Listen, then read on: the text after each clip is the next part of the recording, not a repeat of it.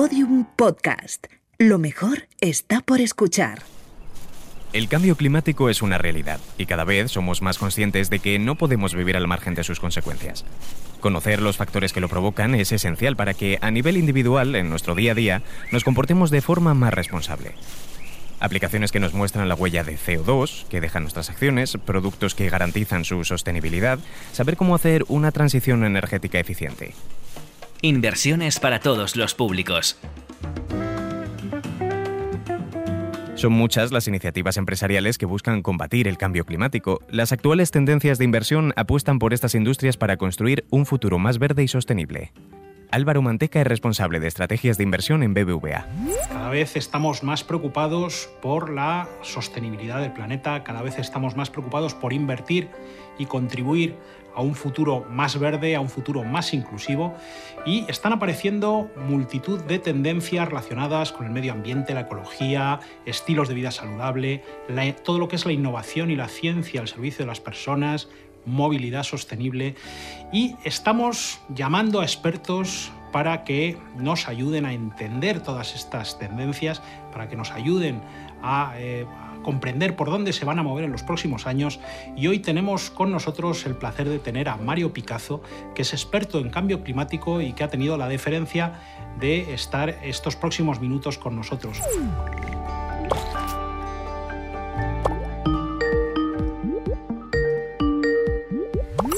Muchas gracias, Mario, y bienvenido. Álvaro, ¿qué tal? Muchas gracias a ti. Encantado de estar con vosotros aquí. Uno con un grados. Mario, el último informe del IPCC eh, nos ha comentado, nos ha dicho que la temperatura ha subido 1,1 grados desde el periodo de 1850 a 1900. ¿Es tan grave una subida de 1,1 grados que parece, parece poco, verdad? Sí, yo creo que en general, Álvaro, el público cuando oye esa cifra dice, pero estamos hablando tanto de cambio climático cuando realmente estamos hablando de poco más de un grado, ¿no? Y, hay que tener en cuenta que esa subida tampoco ha sido paulatina. Lo que preocupa sobre todo es que la subida ha ocurrido muy aceleradamente en los últimos 10, 20 años.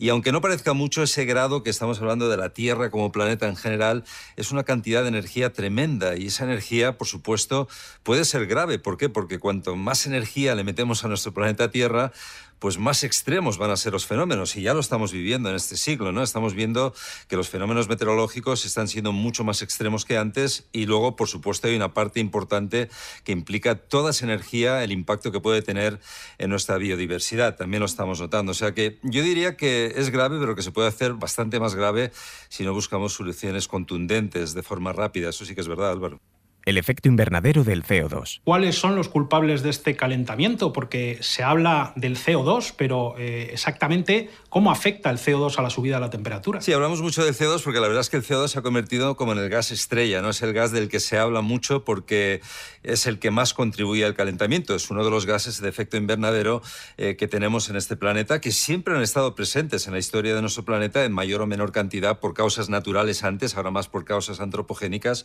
por la acción del hombre, ¿no? Pero también hay que tener en cuenta que hay otros gases ahí de recámara como son el metano e incluso el vapor de agua. Pero el CO2, para ponerlo de forma muy sencilla, es un gas que es muy eficiente a la hora de absorber la energía que emite la superficie de la Tierra. Tú ten en cuenta que el Sol calienta nuestra superficie, esa, esa, superficie se absorbe esa radiación solar y luego la transforma en lo que llamamos radiación infrarroja, que es la que absorbe en gases como CO2. El CO2, cuando se dedica a absorber esa radiación, vibra y esa vibración hace que la energía que había absorbido la devuelva a nuestro entorno, ya sea pues, a la atmósfera o eventualmente a los océanos. Y por lo tanto lo que hace es calentar, es un gas que calienta el planeta Tierra y que de alguna forma lo energiza más de lo que habitualmente ha estado durante muchos años qué hacemos y qué no hacemos. Y esto me lleva, Mario, a, a, los escenarios que estamos manejando, ¿no? Es decir, yo, como lo veo, si no hacemos nada, es una opción. Otra cosa es hacer algo, pero bueno, mmm, no todo lo que podríamos hacer para eh, limitar esas emisiones de CO2 a la atmósfera. Y el tercer escenario, pues sería ya eh, pues, empezar con un compromiso muchísimo más eh, claro hacia el, el, el, el, recorte radical ¿no? de, esas, de esas emisiones de CO2. Eh, ¿Cómo sería el mundo si eh, eh, en cada uno de estos tres escenarios? Es decir, ¿qué consecuencias tienen esos tres escenarios? Bueno, pues tú lo has dicho, en nuestras manos está, ¿no? Lo que tengamos en un futuro depende del escenario que nosotros mismos queramos creer y, crear, ¿no? Porque de alguna forma tenemos un escenario muy, em, digamos, eh, no quiero ser tampoco catastrofista, ¿no? Pero un, un escenario mucho más crítico en el que no hacemos nada por reducir las emisiones de este gas tan problemático que se llama dióxido de carbono, CO2. Un escenario intermedio en el que estamos, pues, haciendo lo que creemos que podemos hacer dada la situación en la que vivimos en este planeta ahora mismo, y un escenario mucho más agresivo en el que reducimos de forma contundente las emisiones. Y bueno, pues eh, tiene lógica, cuanto más eliminemos el CO2, en el caso del escenario más óptimo, eh, pues más vamos a reducir el calentamiento global y el impacto que eso pueda tener sobre el clima terrestre.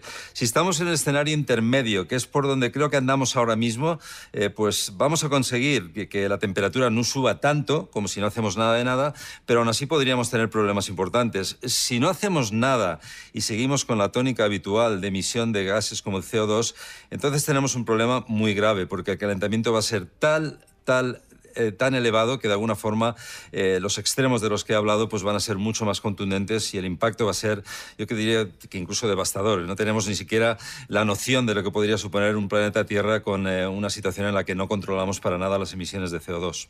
¿Todo esto es irreversible? Eh, la verdad es que eh, las diferencias son, son tremendas ¿no? en cuanto a las, las diferentes alternativas que tenemos. Pero a mí la pregunta que me surge, Mario, es si esto es irreversible, si estamos hablando de algo que por mucho que nos esforcemos ya eh, no, no se va a poder revertir en el futuro y vamos a seguir teniendo pues, todas esas situaciones climáticas eh, extremas, eh, inundaciones, olas de calor, olas de frío. Sí, no, no, desde luego yo creo que la, parte irreversible de la que se habla tanto, yo creo que hay cosas que no podemos darle la vuelta, ¿no? Ya, ya, van en una dirección y por naturaleza propia de este planeta y por la forma en la que funciona la dinámica de nuestra atmósfera y nuestros océanos, no podemos revertirlas. Lo que sí que podemos hacer es, desde luego, y lo tenemos en nuestras manos ahora mismo, mismo es, de alguna forma, desacelerar algunos de esos procesos. Y de eso se trata, ¿no? De que no lleguemos a un extremo tan, tan eh, dramático. Es decir, que podamos ralentizar el calentamiento, ralentizar la extremidad de algunos fenómenos eh, meteorológicos como son huracanes, tifones, eh, borrascas, sequías, olas de calor, ¿no? Entonces, sí que está en nuestras manos conseguir revertir algunos de esos procesos, aunque algunos ya son irreversibles. Y hay que ser positivos, hay que darle a la humanidad ese grado de positividad para que vean que todavía tenemos una capacidad de cambiar las cosas, eh, sobre todo de cambiar la dirección en la que vamos, que como decía antes puede ser un escenario bastante más complicado que el que estamos viviendo ahora mismo. Controlar el CO2. Bueno, Mario, entonces el objetivo fundamental es controlar la emisión de CO2 a la atmósfera y para ello tenemos que saber cuál es nuestra huella de CO2, porque difícilmente vamos a poder controlar algo que no sabemos cómo se calcula. Eh, ¿Cómo se calcula la huella? Eh, ¿Es algo ya que tenemos a nuestra disposición? ¿Es algo que podemos acceder a, ese cálculo de manera sencilla?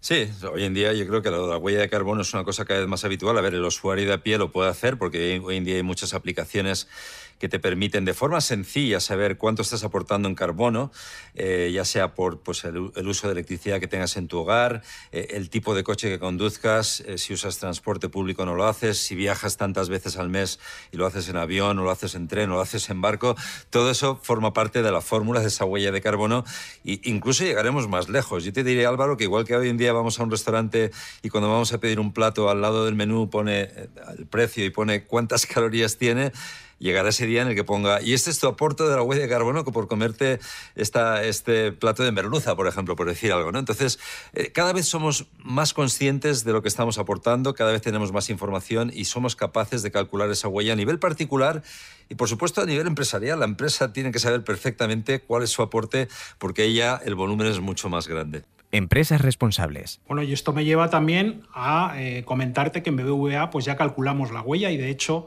eh, nos hemos comprometido a cero emisiones en el año 2050. Yo creo que esta es una tendencia que va a ser creciente y que vamos a tener eh, bueno, pues cada vez más empresas preocupadas por controlar esa huella de carbono, teniendo en cuenta además eh, que las empresas van a tener incentivos desde un punto de vista bueno, pues para las que son más respetuosas con el medio ambiente y sin embargo, pues probablemente con las empresas más contaminantes pues tengan que sufrir también pues algún tipo, eh, pues no sé si impuesto o multa, pero en cualquier caso eh, se beneficiará a las empresas más, eh, más sostenibles frente a las empresas más contaminantes. Esto es una tendencia clarísima, ya lo estamos viendo con los derechos de CO2 que se están eh, implementando en Europa.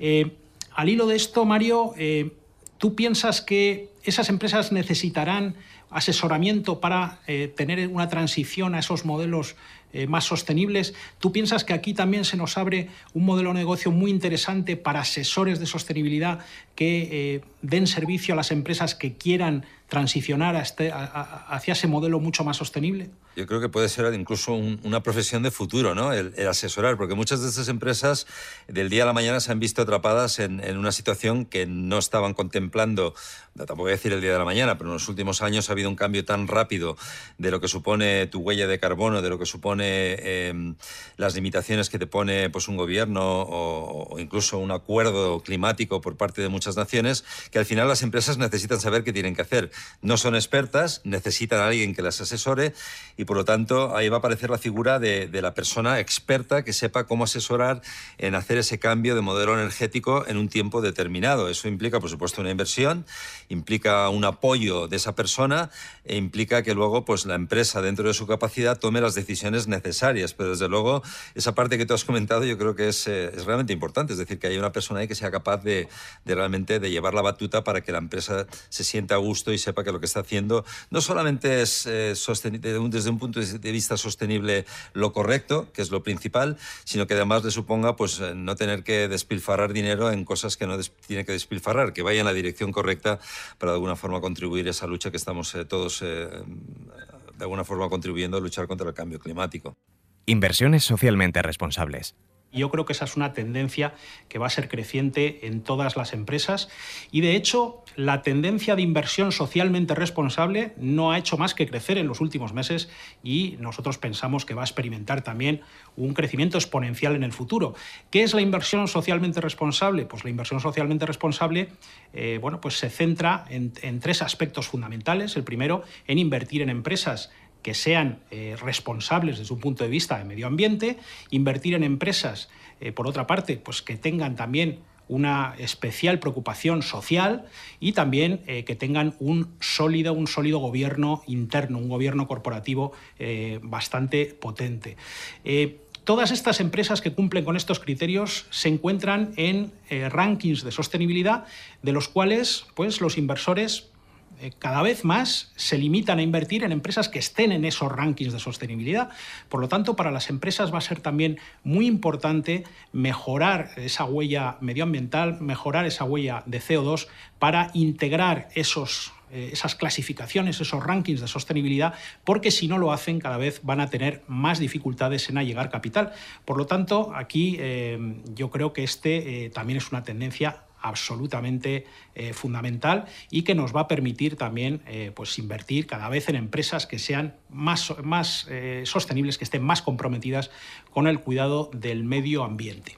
Y, luego también me gustaría comentarte otras quizá tecnologías que se están empezando a desarrollar, o por lo menos uno está empezando a hablar de ellas, tecnologías que van a ser capaces de capturar directamente el CO2 de la atmósfera.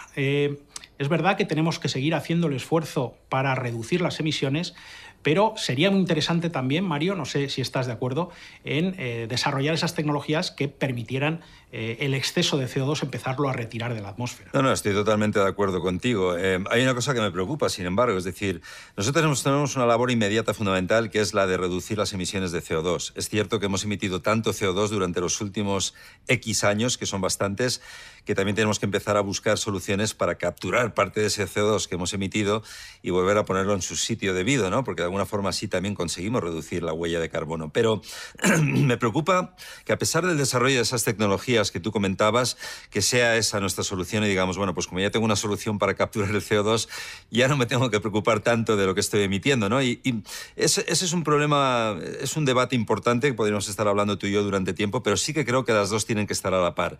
Necesitamos buscar la forma de reducir lo más rápidamente posible nuestras emisiones, pero también es cierto que necesitamos una inversión importante ahora mismo y ya se está haciendo en tecnologías que permitan retirar el CO2 que hemos emitido en la atmósfera y de esas tecnologías pues hay, hay varias. Hoy en día se están desarrollando todo tipo de tecnologías que lo que hacen es pues de alguna forma o bien absorber el CO2 y meterlo bajo tierra otra vez evitar a lo mejor que la energía que llega del sol llegue con tanta intensidad. Hay mucha controversia detrás de lo que llamamos la geoingeniería, ¿no? Pero al final algo que parecía ciencia ficción hace 10 años, hoy se está convirtiendo en una realidad y al final, queramos o no, vamos a tener que invertir en este tipo de tecnologías también.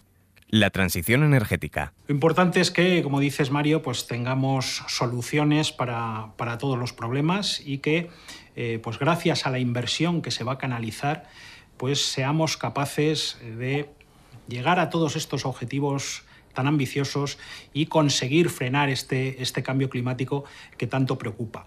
Eh, en ese sentido, eh, fíjate que yo de todas las megatendencias que estoy viendo ahora mismo, que tienen que ver pues, con lo que hemos hablado, con inversión sostenible, eh, tienen que ver con, ecología, con, bueno, transición energética, la más importante, sin duda, sin duda alguna, es esta última. Eh, yo pienso que estamos ahora mismo en una transición que es imparable, es eh, una tendencia que nos va a acompañar durante los próximos años y que cada vez va a ser más importante. Y aquí, insisto, se van a canalizar miles de millones de euros en inversión para transicionar de eh, lo que es la energía o la generación de energía eh, con hidrocarburos, que es lo que generalmente eh, lo que venimos haciendo junto con la nuclear, ir yendo y transicionando hacia energías renovables, hacia energía solar, hacia energía eólica, hacia energías que no generen CO2 en la atmósfera. bueno, ¿cómo ves tú este proceso? ¿Tú piensas que eh, ¿Estás de acuerdo con que esto va a ser una tendencia estructural y que cada vez vamos a tener mayores oportunidades de inversión en este campo? Sí, porque esa transición realmente es, es, urgentísima. Es decir, esta década nos la jugamos, a pesar de que la gente dice, bueno, pues decís eso cada década, ¿no? Pero esta década de 2030, perdón, 2020 a 2030, en la que ya estamos inmersos, es una década en la que la palabra transición es fundamental, pero yo añadiría la colletilla de transición urgente porque realmente tenemos que hacer las, cosas eh, desde el punto de vista de un modelo energético más eficiente de una forma mucho, mucho más acelerada de lo que hemos estado haciendo eh, durante este siglo ya, ¿no? Entonces, ahí, para conseguir esa transición urgente, acelerada, llámalo como quieras, la inversión es fundamental. Es decir, eh, inversión en todos los aspectos, desde asesoramiento, eh, expertos que contribuyan, que asesoren a empresas, etcétera, hasta lo que es simplemente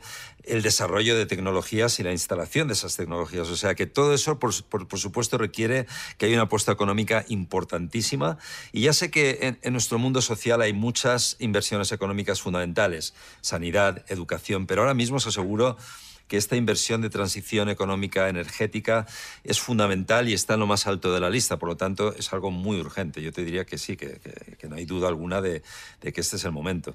Pero no nos engañemos, Mario. Al final, eh, esta transición energética pues, no es instantánea, ¿no? Y vamos a necesitar todavía durante muchos años pues esos combustibles fósiles, ese gas natural, ese petróleo, eh, carbón, es decir, eh, vamos a utilizar o vamos a necesitar para generar energía todavía eh, estas fuentes contaminantes. ¿Tú crees que esta transición lenta o más lenta de lo que, de lo que sería deseable es lo que nos está haciendo también ahora mismo sufrir esa subida a la luz que estamos sufriendo? Es decir, si tuviéramos una, el 100% de las energías renovables, eh, ¿tendríamos estos problemas de, oscilaciones en el precio de la luz que estamos teniendo ahora?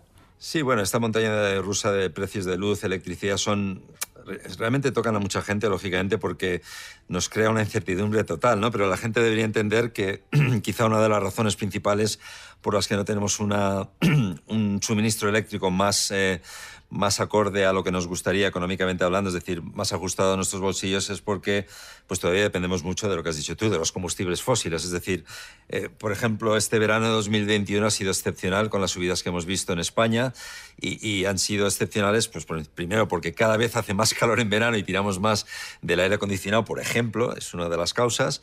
Eso hace que el consumo energético suba. Eh, cuando se nos acaba lo que hemos generado con energía solar y eólica, que son dos fuentes de energía limpias, empezamos a tirar ya de, combustibles fósiles como el gas natural, que afortunadamente ya no es el carbón. Muchas de nuestras centrales térmicas funcionan o bien con petróleo o con gas natural, que ha sido lo más habitual. Pero el gas natural es el que marca la tendencia, es lo más caro. Entonces, al final, el precio es un mix de todas estas fuentes de energía, incluyendo la hidroeléctrica o la nuclear, y pagamos el precio, sobre todo, del gas. ¿no? Entonces, eso hace que la factura suba. Y sobre todo, tener en cuenta también que yo qué sé, pues el, tema de las penalizaciones que nos están imponiendo. Cuanto más emites, más pagas. Y la Unión Europea se ha apretado el cinturón para llegar a ciertos objetivos que ya se acordaron hace unos años y eso implica que si queremos consumir más y emitir más CO2, nos va a tocar pagar más. Y, de momento estamos tirando de gas natural que emite CO2. El día que tengamos más energía limpia y que todo sea energía limpia y muy poquito combustible fósil, os aseguro que vais a pagar más en la factura de la luz y más de uno se va a alegrar. O sea que al final esa inversión que estamos comentando va a tener repercusiones importantes y nos va a ayudar a pagar menos en el futuro. Eso debería ser, esa debería ser la tendencia los objetivos del Acuerdo de París. Yo estoy de acuerdo contigo, Mario, que en el futuro pues, la energía será mucho más barata que la que tenemos ahora mismo. Lo que pasa es que tenemos que asumir estos costes transitorios, que esperamos que sean transitorios, eh, de, ese, eh, pues, de esa transición energética que todavía nos va a costar quizá más tiempo del, deseado. Eh, vamos, si te parece, Mario, a hablar un poquito del, del, Acuerdo de París, que es un poco la referencia que tenemos ahora mismo, ¿no? que eh, bueno, pues que nos guía en esos objetivos climáticos eh, futuros. Eh, Mario, ¿se está cumpliendo el, acuerdo? según los últimos datos, estamos, vamos en un buen camino. Yo creo que no te podría decir que no hemos hecho nada. Hemos hecho cosas y hemos hecho bastante, porque sobre todo, como no teníamos una, una referencia precisamente positiva antes de París 2015-2016, ponen la fecha que quieras porque se reunió en 2015, pero el acuerdo es como 2016, pero en cualquier caso, hemos hecho poco. Yo diría que para lo que firmamos y lo que acordamos y que muchos países estaban ahí reunidos, hemos hecho bastante menos de lo que se esperaba. Eh, también hay que decir, bueno, sí hemos tenido por en medio una situación complicada con COVID, una pandemia que, que se extiende en el tiempo y que está haciendo que los compromisos que se acordaron no se lleguen a hacer del todo. Em, pero hemos hecho algunas cosas. Lo que pasa es que ahora tenemos otra reunión eh, en noviembre de 2021 en Glasgow, eh, que pues, va a ser una continuación de París, y ahí pues lo que se debería hacer es retomar lo que se acordó en París, pero no solo retomarlo, es decir, subirlo a la quinta potencia, es decir, tenemos que hacer de forma exponencial lo que no hemos hecho durante muchos años y eso va a implicar que de alguna forma pues eh, volvamos a encarrilar lo que teníamos eh, de alguna forma puesto en la mesa y además con, con la buena noticia de que ahora hay países que entonces se bajaron del carro, como Estados Unidos, que fue una potencia que en algún momento decidió, decidió no seguir el Acuerdo de París y que ahora se ha vuelto a subir y además es uno de los principales contribuyentes al calentamiento global. ¿no? Entonces, eh, yo creo que nos quedamos cortos en París, pero vamos a cruzar los dedos para que Glasgow sea un punto de partida que es fundamental para esta década que, acabamos de arrancar. Inversiones rentables en energía. Vemos muchas oportunidades de inversión. Mario, ¿tú piensas también que durante los próximos años vamos a tener cada vez más oportunidades para invertir de manera rentable en todas estas tendencias? Sí, definitivamente durante los próximos años y esta década, insisto, va a ser fundamental para eso. Vamos a ver mucha inversión, o debería haberla, en, todo lo que tenga que ver con ser más eficientes energéticamente. Eh, ya no a nivel particular, sino a nivel empresarial y a nivel de gobiernos, porque realmente al final los gobiernos van a apostar por un modelo económico, un modelo energético, y ese modelo energético y económico va a ser el que de alguna forma va a conducir cómo, eh, cómo se comporten las empresas dentro de cada país. ¿no? Entonces, si esas empresas tienen tienen la posibilidad de tener una financiación, una economía o un apoyo económico que les ayude a hacer lo que tienen que hacer, pues desde luego van a llegar mucho más lejos. Y yo creo que la sociedad también va a acabar apostando por todas aquellas empresas que hagan las cosas de una forma diferente, ¿no? El uso del carbón. La descarbonización de la economía es eh, uno también otra de las tendencias clave, ¿no? Y que nos va a acompañar durante los próximos años. Eh, bueno, pues estamos viendo que esta tendencia se acelera. Estamos viendo cada vez más interés por parte de empresas, cada vez más interés por parte de, inversores para reducir esa huella de carbono, para reducir esa descarbonización económica. Eh, Quería preguntarte, Mario, ¿qué repercusión tiene eh, actualmente el uso de carbón sobre el calentamiento global? Bueno, pues estamos de alguna forma utilizando combustibles fósiles, de ahí viene nuestro CO2, nuestro carbono, porque el CO2 es CO2, es decir, carbono y oxígeno, ¿no? Y entonces, de alguna forma... Em, el que las empresas empiecen a cambiar sus hábitos de cómo fabrican, de cómo transportan, de cómo eh, en general sus recursos humanos se comportan dentro de la empresa, que también es importante, en, global ayuda a reducir esa, huella de carbono. ¿no? Entonces, pues lógicamente, cuanto mejor inviertas en eso, más vas a conseguir llegar a los objetivos previstos. Y ya te digo, esos objetivos se van, se van estableciendo en diferentes reuniones de expertos de clima del mundo, que luego se juntan con los políticos y les dicen lo que tienen que hacer, pero a medida que vayamos poniendo unas fechas concretas unas reducciones concretas, unas necesidades concretas, las empresas van a verse pues, obligadas de alguna forma a cumplir con esos objetivos y de alguna forma descarbonizarse. Y eso es una realidad ya, está ocurriendo bastante rápidamente en los últimos años, a pesar del COVID, creo que ha sido un buen punto de inflexión. La gente se ha dado cuenta con el COVID de que podemos tener un mundo mucho más limpio y que tenemos que hacer un esfuerzo por conseguirlo. Entonces, al final, eh, vamos de momento remando en la dirección contraria, pero hay que remar mucho más rápido, hay que volverse olímpicos aquí. El papel del petróleo. La consecuencia de esto, Mario, también pues, es el declive del petróleo. ¿no? Qué duda cabe de que cada vez es más probable que eh, lejos de agotarse, pues el último barril de petróleo no se llegue a extraer de la tierra, pues porque ya no es necesario usarlo. ¿no? Entonces, eh, a mí me surge la duda de qué papel van a tomar las, eh, las empresas petrolíferas. ¿no? Eh, ¿Van a poder modificar sus modelos de negocio para apoyar esta transición y, van a saber adaptarse a, este, a esta tendencia que también es irreversible de declive petrolero? Bueno, yo creo que ahí estará en la mano de cada empresa, ¿no? Porque realmente eh, tienen los medios para hacerlo, o sea, tienen ahí un, capital, aparte que tienen unos recursos humanos, tienen una infraestructura ya montada y dependerá de cada empresa y cómo quiera apostar, ¿no? En esa inversión determinada, pero desde luego eh, esa transición se puede hacer, es decir, es abandonar de alguna forma la práctica habitual de extraer combustibles fósiles de algún lugar bajo la tierra y decidir, por ejemplo, en dedicarse más a otro tipo de energía limpia, ya sea energía eólica, solar, eh, energía de olas del mar, eh, otras formas de energía limpia como la geotérmica, que también está bajo tierra, ¿no? Pero en cualquier caso, está en manos de esas empresas poder hacerlo. Yo creo que, que sí, que son grandes empresas que tienen medios suficientes para hacer esa transición y creo que seguramente muchos ya lo están pensando, porque este es el momento de hacer esa transición y aunque suponga abandonar el petróleo y dejarlo donde yo personalmente creo que debería estar, que es bajo tierra, eh, y como mucha gente también, pues eh, lo que sí que es cierto es que ellos tienen total potencial para hacer esa transición y ya depende de la apuesta que quiera hacer cada empresa un boom del cobre. Algunas materias primas cada vez son menos importantes o cada vez van a tender a ser menos importantes, como el petróleo, y otras, sin embargo, van a tender a ser cada vez más importantes, como el cobre. Ahora mismo, pues el cobre eh, está llamado a experimentar un boom, un auge eh, muy relevante en los próximos años, ya que del cobre depende no solo la electrificación eh, de la movilidad, sino también pues, toda la canalización de esas nuevas, bueno, pues cómo, cómo, canalizamos la energía que se va generando, eh, la infraestructura va a ser intensiva en cobre, y eso también, fíjate que implica también, tiene implicaciones medioambientales, ya que la minería pues es una actividad que tampoco es neutra desde un punto de vista medioambiental.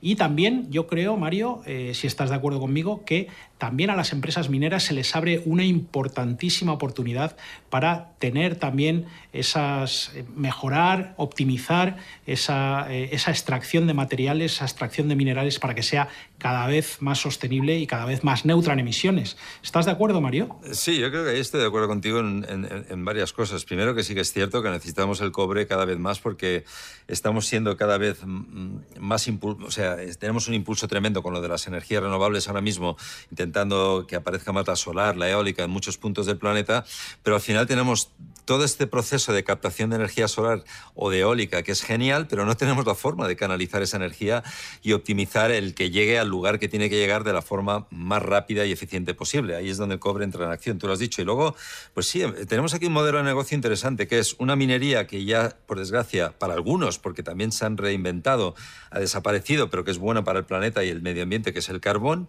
Y ahora tenemos la minería del cobre, que también, como tú has dicho, el simple hecho de practicarla puede tener implicaciones eh, medioambientales, ¿no? Pero hay que buscar un modelo eh, de negocio que permita que la extracción del cobre en general sea pues un negocio limpio en el que pueda abastecer a esa red tan necesitada. Aparte de también estamos hablando del cobre, pero te podría incluir aquí también el tema de algo fundamental para todo esto de la energía limpia, que es el tema de las baterías. Es decir, las baterías son una gran tarea pendiente en el que estamos, eh, es un rompecabezas para muchos en el que estamos evolucionando lo más rápidamente posible, pero vamos por detrás de lo que es la instalación de, captadores de energía. ¿no? Y entonces, bueno, pues las baterías también requieren eh, de algo, de algunos elementos que van a ser fundamentales en un futuro. Se está hablando incluso ya de una minería lunar. Hay empresas, las grandes empresas de los eh, Musk y compañía, que están pensando ya en cómo, de alguna forma, empezar un nuevo negocio de minería en la Luna, donde hay unos elementos que no tenemos en la Tierra, donde están empezando a escasear. O sea que vamos em, hacia la ciencia ficción que, que, no pensábamos que iba a ocurrir en, en, la vida y que es, es, una realidad ya. Y todo esto va a ocurrir muy rápidamente, por supuesto. Ahí también hay un modelo de negocio que es, que es, que es importantísimo para que todo esto tenga, eh, que para que todo esto llegue a buen puerto lo más rápidamente posible. Invertir, ¿una necesidad? Bueno, el ingenio humano es infinito, Mario, y con los incentivos adecuados se pueden hacer cosas eh, absolutamente impensables hace unos años y previsiblemente pues vamos a tener también tecnologías que ahora nos parecen eh, pues ciencia ficción, pues que es cómo se van a instalar y cómo eh, van a ser absolutamente dominantes en el futuro. bueno, volvemos otra vez al tema de la inversión y no solo la inversión socialmente responsable, que como digo, pues es una tendencia creciente, cada vez más importante, sino la inversión como necesidad, como necesidad que tenemos hoy eh, las personas, eh, bueno, que nos tiene que acompañar a lo largo de nuestra vida. ¿Por qué? Bueno, pues porque tenemos eh, ahora mismo pues niveles de inflación elevados, superiores al 3%. Esta inflación, si tenemos el dinero sin invertir, si, no, si no dejamos al dinero trabajar, pues implica una pérdida de poder adquisitivo cada año. Un ejemplo, el que tenga 10.000 euros en la cuenta con estas tasas de inflación actuales, pues dentro de un año eh, tendrá el equivalente a menos de 9.700, es decir, la erosión que va provocando la inflación es, eh, es muy grande eh, y necesitamos invertir para proteger nuestro patrimonio contra esos efectos negativos de la inflación. Y aquí la clave para invertir pues eh, es buscar la diversificación. Es decir, no es necesario ser un gran inversor, no es necesario tener un gran patrimonio para invertir, sino que cualquiera puede hacerlo porque se ha democratizado la inversión. Ahora mismo existen instrumentos de inversión al alcance de cualquiera y simplemente tenemos que cumplir tres mandamientos para tener éxito en el mundo de la inversión. El primero es la diversificación, no poner todos los huevos en la misma cesta. El segundo es ser disciplinados con las emociones. El miedo es el peor enemigo del inversor y tenemos que evitar caer en el pánico ante momentos en los cuales pues, el mercado se comporte de manera negativa. Y el tercer pilar eh, para tener éxito en el mundo de la inversión es comprometerse con un horizonte de inversión de largo plazo. No podemos invertir con la vista puesta en seis meses ni un año, sino que tenemos que hacerlo como una actividad para toda nuestra vida. Es algo que nos va a tener que, acompañar, insisto, durante eh, toda nuestra vida, incluso más allá, eh, a la hora de, ese, ese, capital, ese patrimonio, dejarlo a las futuras generaciones.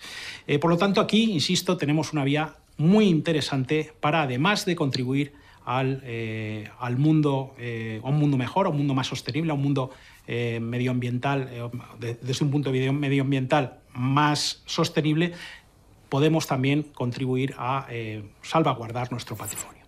Mario, ha sido un placer, muchísimas gracias por haber estado con nosotros hoy y bueno, pues ha sido una charla absolutamente fundamental, muy interesante. Muchas gracias, Mario. Gracias a vosotros, Álvaro. Ha sido un placer y, quiero felicitaros por las iniciativas que tenéis en marcha porque ojalá se contagien muchos de vosotros y, y acabemos teniendo todas las opciones de desarrollo económico que hacen falta en un tiempo récord. Diversificación, disciplina emocional y un horizonte a largo plazo. Estas tres claves nos ayudarán a que nuestras inversiones tengan buenos resultados. Inversiones para todos los públicos un podcast de BBVA con Podium Podcast.